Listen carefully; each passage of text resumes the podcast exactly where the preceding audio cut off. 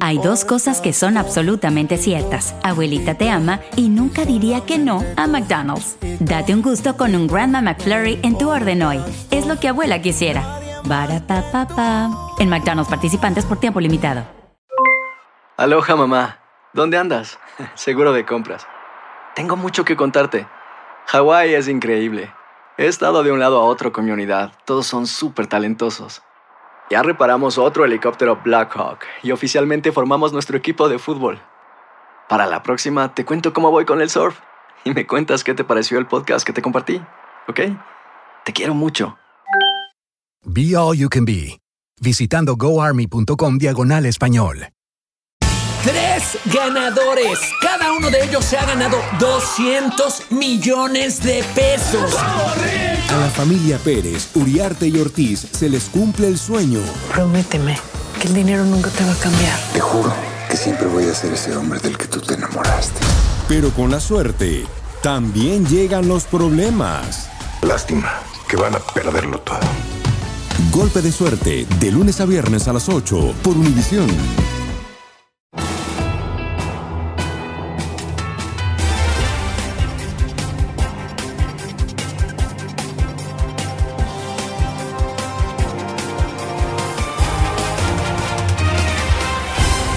Hoy es jueves 23 de noviembre, Día de Acción de Gracias, y estas son las noticias más importantes del día. En el Día de Acción de Gracias, migrantes en el sur de Texas se reúnen en un comedor del albergue de caridades católicas para unirse en oración y agradecer estar en el país. El mundo entero está a la expectativa porque en pocos minutos comenzará la tregua entre Israel y Hamas y podría comenzar la liberación de rehenes en manos del grupo terrorista. Israel acordó una tregua de al menos cuatro días para facilitar el intercambio por prisioneros palestinos. Se desata la violencia en Chiapas. Bandas del crimen organizado libran una sanguinaria guerra por el control de la frontera con Guatemala. Se reportan homicidios, enfrentamientos y secuestros que aterrorizan la población. Comienza la edición nocturna. Este es su noticiero Univisión, edición nocturna con Maite Interiano. ¿Qué tal? Muy buenas noches y feliz Día de Acción de Gracias. Hoy, en una jornada muy especial, un grupo de migrantes recién llegados al país se congregó para unirse en oración y agradecer estar ya en la tierra del sueño americano. La hermana Norma Pimentel, de Caritas Católicas, organizó un emotivo encuentro en el sur de Texas. Reina Rodríguez nos tiene la historia. Es un día muy hermoso porque hay mucho por qué dar gracias. En este día de acción de gracias, por darme más años de vida, por darme salud, la familia. Migrantes en el sur de Texas se dieron cita en el comedor del albergue de caridades católicas para unirse en oración antes de disfrutar de sus alimentos. Estas personas que vienen de tan lejos, que han estado sufriendo mucho en su camino, van a encontrar una oportunidad de comer en familia. Como cada año, la hermana Norma Pimentel quiere brindar un mensaje de fe y esperanza durante esta festividad. Somos una familia que queremos estar unos ahí para unos y otros. Ha abierto puertas, ha tocado corazones.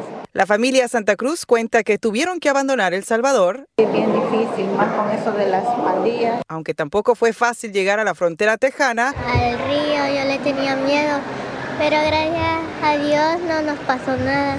Se considera bendecida al poder celebrar esta fecha en los Estados Unidos. Así como Tatiana Solano, quien junto a su esposo y sus dos hijos, Dios siempre me mostró que, que Él es poderoso cruzaron la selva del Darién y recorrieron varios países a pesar de los peligros. Algunos migrantes formaron parte del grupo de voluntarios que prepararon cientos de platillos para las familias que se encuentran en este albergue donde permanecen uno o dos días antes de partir hacia el norte del país para reunirse con sus seres queridos. Tengo mi mamá que tiene 30, 31 años aquí en Estados Unidos y no la había podido ver hace 31 años. Miles de solicitantes de asilo han pasado por este centro, una pausa en su camino para reflexionar y perseguir el futuro que anhelan. Es un país de oportunidades, siempre y cuando usted venga con un propósito y se esfuerce. En McAllen, Texas, Reina Rodríguez, Univisión. Hermosa historia, Reina. Muchas gracias. Y comenzó la temporada de las compras navideñas y también las autoridades iniciaron sus esfuerzos para asegurar que los compradores estarán seguros en esta época y no serán víctimas de robos y estafas, porque en algunas ciudades, como en Los Ángeles, los asaltos están a la orden del día. Las preocupaciones son porque nunca habíamos visto semejante cosa, principalmente en esta ciudad. En Los Ángeles habrá un aumento en el patrullaje en los centros comerciales y operativos secretos para desmantelar las bandas delictivas y proteger a los consumidores y nada ha podido tener el flujo creciente de migrantes a través de la frontera con México. La Oficina de Aduanas y Protección de Fronteras, o CBP, reveló que las impresionantes cifras de migrantes ah, que han entrado en este país y los mexicanos continúan siendo el grupo más numeroso. Desde Miami, Florida, Guillermo González nos tiene las estadísticas y las medidas que estaría tomando el gobierno para frenar la inmigración irregular. Más de 3 millones de personas llegaron a los Estados Unidos a través de la frontera sur durante el año fiscal 2023, según la Oficina de Aduanas y Protección de Fronteras, o CBP, por sus siglas en inglés. Los mexicanos siguen ocupando el primer lugar en el número de inmigrantes que busca llegar a los Estados Unidos. De ese total, la mayor cantidad fueron 735.937 mexicanos, 334.914 venezolanos y 200.287 cubanos. Estas cifras incluyen a las personas que se presentaron en puestos fronterizos con una cita obtenida en la aplicación CBP One. El anuncio hecho esta semana por la Casa Blanca de enviar agentes federales de varias agencias de inmigración a Panamá con el objeto de servir de filtro anticipado al incontrolable flujo de personas que cruzan el temido tapón del Darién podría ser una forma de desestimular la llegada de nuevos inmigrantes a la frontera con México.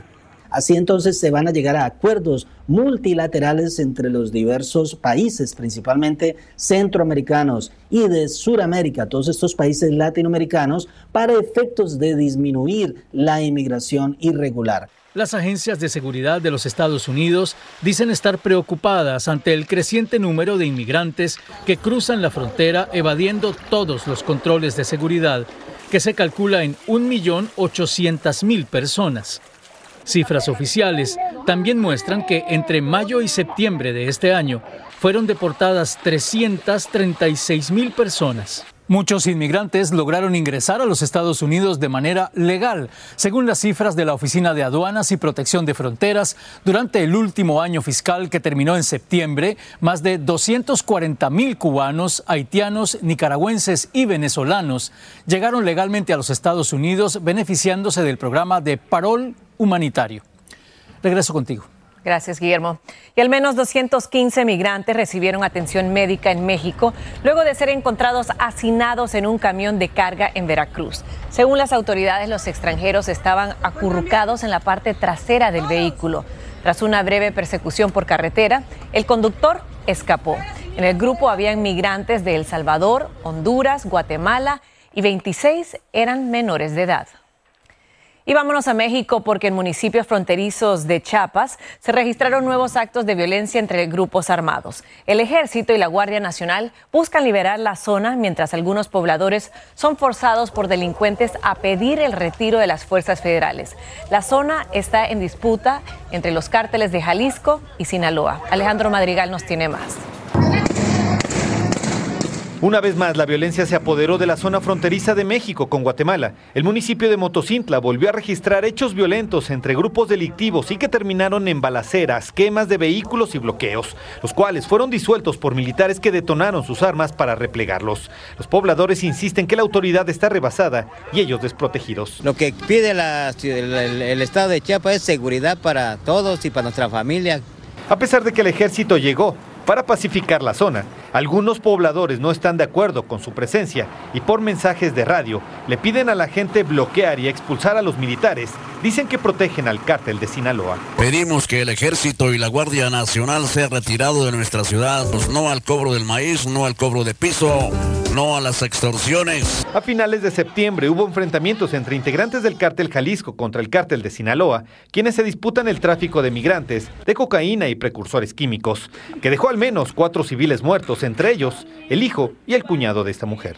Tenemos miedo, así como levantaron a mi hijo y a mi cuñado. Mi hijo de tan solo 19 años. Lo que obligó al ejército a tomar el control de la zona fronteriza con Guatemala, pero que dos meses después volvió a detonar el mismo caos. Chiapas es importante por su situación geo, geoestratégica, es un paso obligado para la ruta del Pacífico de trasiego y también porque el nivel de desarrollo, el tamaño de la población, permite la expansión y el desarrollo de un mercado local de venta de drogas al menudeo. Fuerzas federales retornaron al lugar este miércoles para liberar los municipios de Motocintla, Amatenango, La Grandeza y Mazapa de Madero, tomado por hombres armados. La ciudadanía alertó que estos enfrentamientos y bloqueos ocasionan escasez en alimentos básicos tanto en mercados públicos como en centros comerciales. En Ciudad de México, Alejandro Madrigal, Univisión. Gracias, Alejandro.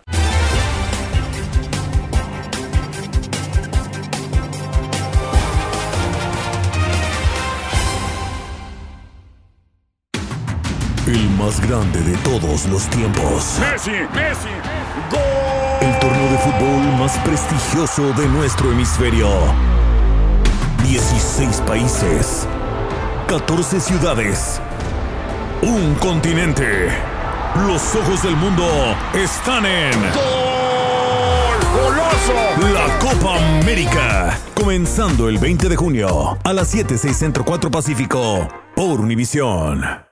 Y cámaras corporales de la policía registraron el incidente vial en el que se detuvo a un conductor en Atlanta el pasado mes de agosto. Este ofreció resistencia y le aplicaron la pistola eléctrica mientras intentaba controlarlo y decía que no podía respirar. Luego Johnny Holman falleció, aunque la policía intentó reanimarlo. Ahora su familia pide justicia mientras el agente fue despedido. Y la pandemia del coronavirus afectó la economía. Luego vino otro golpe para, para parte de la inflación. Hoy miles de personas siguen sin lograr recuperarse. Por ello, el Estado de California anunció que destinará varias decenas de millones de dólares a ayudar a residentes de ese estado que han visto atrasados con el pago de sus hipotecas o alquileres. Juan Carlos González nos explica mejor. A pesar de que la pandemia terminó hace ya algún tiempo, hay gente que no se ha podido recuperar económicamente, dice esta activista. No se han podido recuperar porque muchos que perdieron sus trabajos, este, esos, negocios, pues desafortunadamente cerraron, no pudieron este, sobrevivir. Tal es el caso de la señora Flor Cortés y de su esposo, a quien despidieron de su trabajo hace varios meses. Mi pendiente es que hasta el día de hoy nosotros debemos cinco meses de renta y por más que le hemos hecho la lucha de una manera u otra no hemos podido ponernos al corriente. En total dice deben 8 mil dólares en rentas atrasadas. Esta situación afecta a su vez a propietarios en pequeño. Ellos tienen una, dos, tres, tal vez cuatro unidades de renta y que se fueron afectados por la pandemia porque sus inquilinos no les pagaron la renta. Por eso el condado de Los Ángeles aprobó un programa para ayudar precisamente a estas personas, no a las grandes compañías de renta de inmuebles. Los propietarios son quienes tienen que solicitar y a ellos irá directamente la ayuda, aunque a final de cuentas beneficia a ambos y eso le va a beneficiar al final de cuentas al inquilino porque así el dueño no lo puede desalojar. Ese es uno de los propósitos de este programa denominado alivio de alquiler. Cada propietario podría recibir hasta 30 mil dólares por unidad según sea el caso, esto para cubrir las rentas que no le han pagado desde abril del año pasado a la fecha. Esto da una esperanza a miles de inquilinos para no terminar viviendo en la calle. Y si le ayudan a ella, pues entonces me quitarían un gran peso de encima. Y de esta manera se cumple otro de los propósitos que es el de mantener la viabilidad de los negocios de renta a pequeña escala. En Los Ángeles, Juan Carlos González, Univisión. Y en Nueva York reside una niña que conoce la adversidad desde que era una bebé. Ahora enfrenta un nuevo reto y es que en un hecho considerado cruel por la comunidad, un hombre le robó la silla de ruedas de la que dependía para movilizarse. El robo quedó grabado en video. Peggy Carranza nos tiene la información desde Nueva York. Alía Rivera libra una dura batalla desde que tiene uso de razón. Con meses de nacida, le diagnosticaron una condición que afecta el sistema nervioso y debilita sus músculos. A sus 12 años ya ha tenido cuatro cirugías y sufrió de parálisis. Por esto, el robo de su silla de ruedas, de la cual depende y fue comprada con sacrificio, solo vino a complicar su constante lucha. Yo estoy muy triste que me llevaron cosas y porque él sabía que era de una niña chiquita, que eso es mi vida. Ocurrió cuando su mamá acababa de sacar la silla para que tomara el autobús escolar. Un video de vigilancia muestra cómo un hombre se acerca a la casa, toma la silla, su mochila y la sube a su furgoneta sin importar las consecuencias. Me duele mucho porque no puedo ir para estudiar a la escuela y no puedo eh, hacer nada. Le quedan estas muletas que solo puede usar poco tiempo y a ratos. Ella cambia mucho de clases y ella camina, pero ella no le puede caminar mucho porque la niña le duele mucho sus bracitos. Por fortuna su situación podría mejorar pronto. Un grupo sin fines de lucro les dijo que le donarán la vital herramienta en diciembre. Nos sentimos muy contentos, muy agradecidos con la gente que ha aportado. Lo que se suma a unos fondos recaudados que dicen destinarán a elementos tan necesarios como una rampa. Ya cuando viene mi otra silla y compra las cosas que necesito, ya yo voy a olvidar de esto y voy a just um, keep going. La familia presentó la denuncia ante la policía y varios agentes visitaron su casa. Hoy nos dijeron que continúan investigando. En Ossining, Nueva York, Peggy Carranza, Univisión. Gracias, Peggy. Y a solo minutos de que comience el cese el fuego entre Israel y Hamas, los ojos del mundo entero están puestos en el Medio Oriente. Se espera que el intercambio de los rehenes que tiene Hamas secuestrados en Gaza y los prisioneros palestinos que tienen, están en Israel comience horas después del cese el fuego. Estados Unidos, Egipto y Qatar han sido mediadores de las difíciles negociaciones. Joan Cabaces Vegas nos amplía desde Jerusalén, Israel. La tregua comenzará a las 7 de la mañana y durará cuatro días como fue acordado, según informó el portavoz del Ministerio de Relaciones Exteriores del Emirato. Justamente esta tarde Israel recibió la lista de los rehenes que la agrupación político-terrorista pondría en libertad si no hay más retrasos. Esta ansiada pausa a los sangrientos bombardeos es el resultado a una mediación a cinco partes de la que participan desde el mismo 7 de octubre Hamas, Qatar, Estados Unidos, Egipto e Israel. El gobierno de Netanyahu detuvo al director del mayor hospital de la franja acusándolo de colaborar con los terroristas. Pero de momento los cohetes continúan cayendo en territorio gazatí. Los civiles buscan víctimas y posibles sobrevivientes entre los escombros, una imagen que tristemente se repite a cada instante. Las ambulancias trasladan algunos de los heridos del enésimo bombardeo. En este contexto siguen las visitas de líderes de Occidente a Israel. Desde el primer ministro belga hasta su homólogo español brindan su apoyo y destacan el derecho de autodefensa del país, pero advierten a Netanyahu sobre las vidas de civiles. En Jerusalén, Joan Cabasés Vega, Univisión. Y el ejército israelí publicó hoy imágenes de un ataque en el que habría batido a un comandante del grupo terrorista Hamas.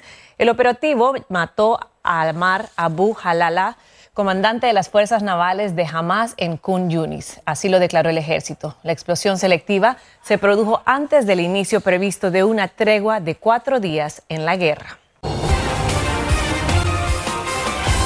La policía antidisturbios reaccionó a las protestas después de que cinco personas resultaran heridas en un ataque con un arma blanca en el centro de Dublín, Irlanda. Las autoridades dijeron que no había descartado ningún motivo ni el terrorismo. El incidente desencadenó enfrentamientos entre la policía antidisturbios y un grupo de manifestantes antimigrantes que llegaron al lugar de los hechos. Y Perú ha perdido 56% de sus glaciares tropicales en las últimas seis décadas debido al cambio climático, según un nuevo inventario gubernamental. Este país posee 68% de los glaciares tropicales del mundo y el aumento de las temperaturas ha provocado el deshielo y la creación de nuevas lagunas de montaña que corren el riesgo de desbordarse e inundarse, según el Instituto Nacional de Investigación de Glaciares y Ecosistemas de Montaña. El presidente de la empresa Pelotón hoy está disculpándose con sus clientes luego que en un intento por romper un récord mundial de Guinness resultó fallido. Más de 37 mil personas intentaron participar en un paseo virtual corriendo o en bicicleta, pero muchos quedaron fuera pues se excedió la capacidad técnica de Pelotón y su servidor colapsó a la hora de los eventos.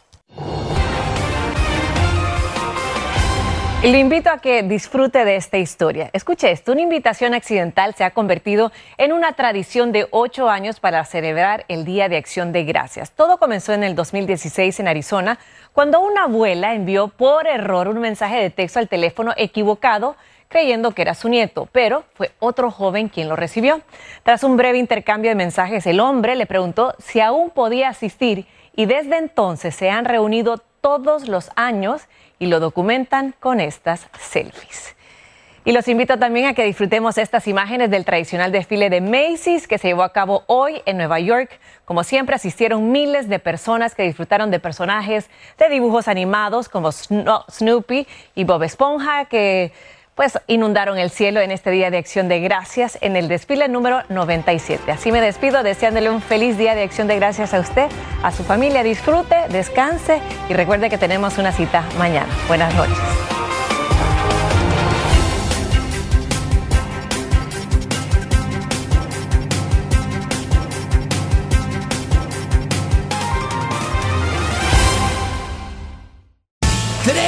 Ganadores. Cada uno de ellos se ha ganado 200 millones de pesos. A la familia Pérez, Uriarte y Ortiz se les cumple el sueño.